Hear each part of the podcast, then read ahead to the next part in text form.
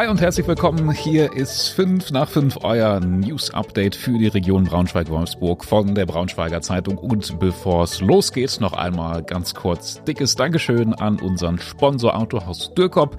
Ihr wisst es vielleicht schon, Dürkop ist ein guter Partner in der Region Braunschweig-Wolfsburg, wenn ihr auf der Suche nach einem Opel seid. Aber auch ähm, bei vielen anderen Marken wie Kia, Fiat oder Peugeot könnt ihr dort ähm, fündig werden, ganz egal ob neu oder gebraucht. Und auch wenn ihr zum Beispiel auf der Suche nach einer Werkstatt seid, empfehlen wir euch Dürkop. Checkt einfach mal die Webseite dürkop.de mit UE geschrieben. So, und damit sind wir auch schon startklar ähm, für die heutigen Themen. Das haben wir heute auf dem Zettel. Braunschweigs erste Veloroute kommt nächstes Jahr. Deutsche Glasfaser macht unsere Straßen kaputt. Und erster Schnee in Niedersachsen steht bevor. So, der November war irgendwie ziemlich stürmisch und nass. Auch heute war das irgendwie echt ein Schmuddelwetter, ähm, zumindest hier bei mir in der Ecke. Jetzt könnte es aber tatsächlich auch noch weiß werden. In Niedersachsen sieht's anscheinend echt schon nach Schnee aus. Bei mir ist die gute Britta vom äh, BZ Newsdesk. Ähm, Britta, was können wir denn jetzt erwarten? Wie schlimm wird es? Chaos schon oder noch nicht? Ja, hallo erstmal. Hi Lukas. Ähm, ja, es gibt, äh, wird tatsächlich ab morgen schon ein bisschen winterlich in Niedersachsen. Ui. Es kann im Oberharz schon Schnee geben. Äh, viel mehr als ein paar Millimeter werden das dann aber wohl nicht werden. Ah, okay. Also dann erstmal so ein kleines bisschen Pulverschnee. Zumindest in den höheren Lagen, also hier bei uns Braunschweig, Wolfsburg und so, da ist dann wahrscheinlich noch nichts äh, zu erwarten. Wie geht es dann weiter? Bleibt es erstmal eher kälter? Äh, erstmal nicht. Also Donnerstag und Freitag wird's dann erstmal ordentlich knackig stürmisch. Da bläst der Wind sozusagen die Kälte erstmal weg. Aber äh, am Wochenende kommt dann schon wieder Polarluft. Am Sonntag kann es im Oberharz dann schon äh, wieder weiß werden, äh, möglicherweise.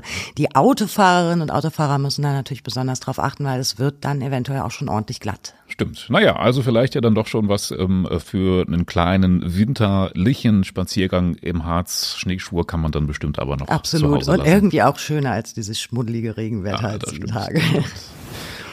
So, jetzt kommen wir zu einem Phänomen, das in so vielen Orten in letzter Zeit anscheinend echt für mächtig Ärger gesorgt hat. Überall da, wo die deutsche Glasfaser schnelles Internet beziehungsweise schnelles Kabel, schnelle Kabel, Glasfaser gelegt hat, muss man sich hinterher große Sorgen machen, dass die Straßen dann nicht mehr so aussehen wie vorher. Allerdings, das ist schon ziemlich krass. Wir haben ja Fotos gesehen und äh, das ist schon ein dickes Ding. Ja, ja, ja wir haben ja auch schon ähm, berichtet auf braunschweigerzeitung.de, da gab es einen Artikel über den Zustand einiger Straßen im Landkreis Gifhorn und ähm, ja, darauf haben sich dann Leser aus der ganzen Region gemeldet, die gesagt haben, ey, bei uns ist es genauso schlimm. Ähm, Britta, was genau ist denn da im Landkreis Gifhorn konkret los? Ja, genau, du hast es ja schon angedeutet. Also äh, die deutsche Glasfaser hat halt äh, Glasfaserkabel verlegen lassen. Der, es geht hier konkret um die Ortschaft Meine. Mhm. Das ist ja erstmal sehr erfreulich. Äh, wir kennen ja alle die Zustände unserer äh, langsame Internetverbindung. Ja, toll, dass was äh, passiert. Genau, genau, das muss man auch schon erstmal erst sagen. Erstmal gut. Äh, aber das Problem war, die sind dann abgehauen und haben komplett verwüstete Straßen hinterlassen. Ähm, die haben einfach die Straßen aufgemacht, um das Kabel zu verlegen und die hinterher nicht wieder richtig zugemacht, sodass es im Grunde auch zum Sicherheitsproblem wird. Da gibt's also wirklich Stellen, wo Radfahrer und Fußgänger richtig stolpern können. Also wenn er da falsch mit dem Reifen rankommst, dann wird das schon zur Gefahr.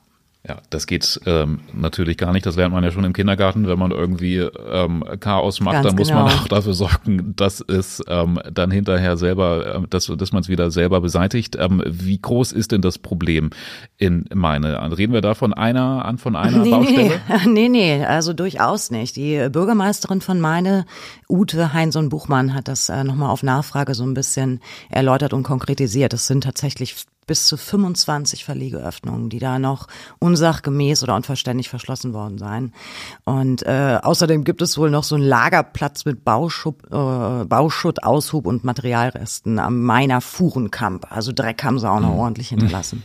Jetzt müsste ja eigentlich völlig logisch sein, dass man die deutsche Glasfaser dafür verantwortlich machen kann und die auffordern kann, die Schäden zu beheben. Ist aber noch nicht passiert. Sollte so sein, genau, denkt man sich. Äh, hat die Gemeinde Meine aber natürlich auch getan. Die waren natürlich äh, völlig zu Recht total sauer, weil das geht ja nun wirklich gar nicht, dass die Straßen so äh, hinterlassen werden. Aber es kam einem irgendwie so vor, als würde die Glasfaser da so eine Hinhaltetaktik an den Tag legen. Scheinbar hat sich da monatelang nichts getan, sodass die Gemeinde meine jetzt schon kurz davor war, vor Gericht zu gehen.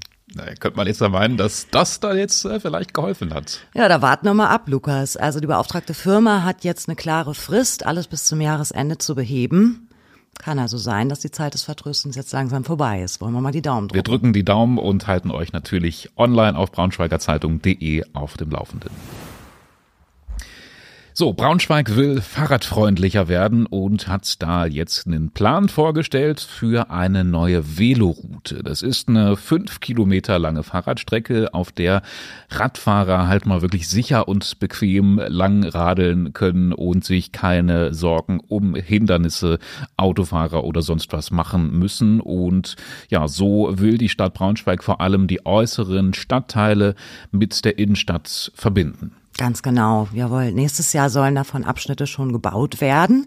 Die soll vom Schlossplatz in Richtung Osten zum äh, Schöppenstädter Turm führen, über die Georg-Eckert-Straße, die Museumsstraße und die gesamte Helmstädter Straße. Das ist ja dann erstmal der Start. Ja, ich finde, das ist ähm, ja beachtlich, respektabel. Das klingt schon, klingt schon nach einem großen äh, Projekt und ähm, man kann es sich natürlich denken, dass das wieder reichlich Diskussionen und ähm, Protest zur Folge hat. Es gibt ja immer irgendwie so die die, den Kampf zwischen Autofahrern mhm. und Radfahrern um Platz auf unseren Straßen.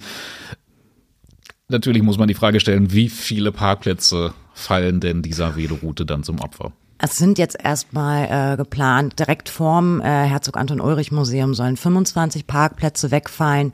Das sind aber wohl Parkplätze, wie es heißt, äh, die hauptsächlich von Pendlern oder Menschen, die in der Innenstadt arbeiten, genutzt werden. Mhm. Die fallen also weg. Weiter hinten zwischen Hochstraße und äh, Parkstraße sollen dann nochmal bis zu, also ich glaube knapp 40 Parkplätze fallen dort nochmal weg. Da gab es jetzt schon äh, teilweise Unmut. Bei uns auf dem Social-Media-Kanälen wurde auch schon heiß diskutiert darüber, denn das äh, sind hauptsächlich Leute, die da wohnen, also Anwohnerinnen und Anwohner, die natürlich nicht begeistert sind.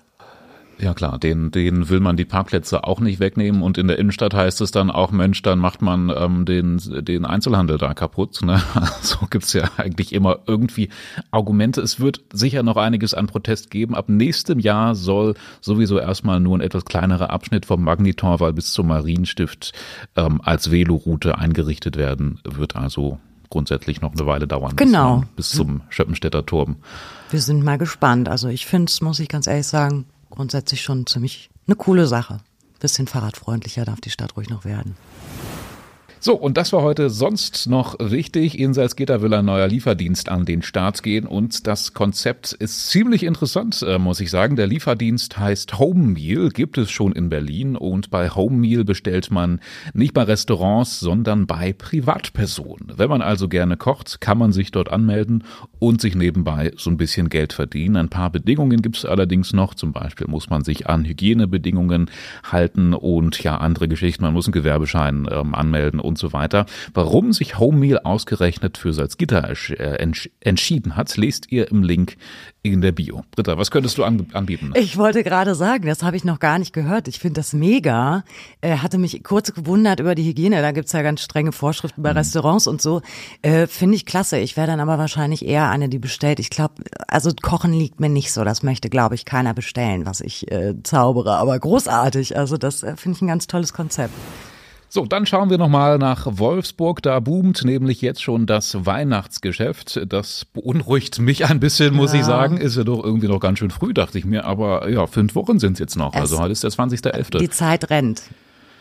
Es ist einfach so, Lukas. Ja, also die Leute scheinen das schon äh, verstanden zu haben, ähm, abgesehen von uns, äh, denn unsere Kollegin Celine hat sich mal in den Designer-Outlets in Wolfsburg umgehört und ja, wie sie uns da bestätigt hat, ist das Geschäft da schon wirklich richtig gut angelaufen. Also es hat wirklich schon begonnen. Aus dem Lind-Shop in den Outlets heißt es, die Leute haben Geld und das merkt man. Hm, sehr gut. Ich dachte okay. eigentlich, die Konsumlaune ist wieder im Keller und dass die Leute weniger ähm, ausgeben wollen für Weihnachtsgeschenke. Das äh, hätte ich jetzt auch so gedacht. Inflation und so weiter. Also ich merke das auch eher so rum im Portemonnaie, aber ja, ist, ist ja, wollen wir uns freuen, wenn die da das Geld lassen. Also ja, grundsätzlich eine gute Nachricht. Wir freuen ja. uns natürlich, ähm, wenn die Konjunktur da so ein bisschen angekurbelt Absolut. wird. So, das war's auch schon wieder von uns für heute. Wir bedanken uns äh, fürs freundliche Zuhören, sind natürlich morgen zur gewohnten Zeit wieder für euch da. Bis dahin. Tschüss. Tschüss.